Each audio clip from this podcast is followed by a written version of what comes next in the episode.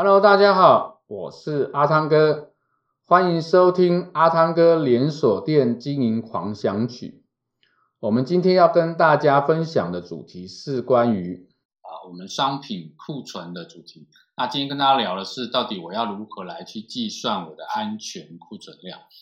那在计算安全库存量的这个部分呢，有几个啊条件重点。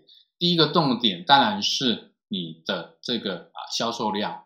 那这个销售量是你在做安全库存量计算的一个基本的数。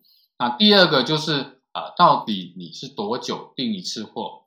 那这个就是你的一个订货周期，也就是说，我按照订货周期，在这个周期间，我的销售量来去做我整个这个啊安全库存的一个计算基础。那最后一个就是包装数哦，啊，当我的这个啊商品订货量跟包装数会有一个直接关系，就是如果我的啊包装数是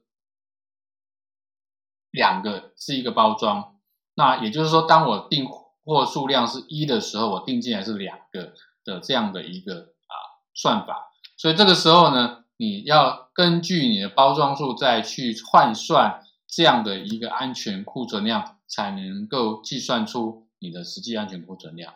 我们举例，比如说今天你某一样商品，它在啊订货的周期是一周订一次。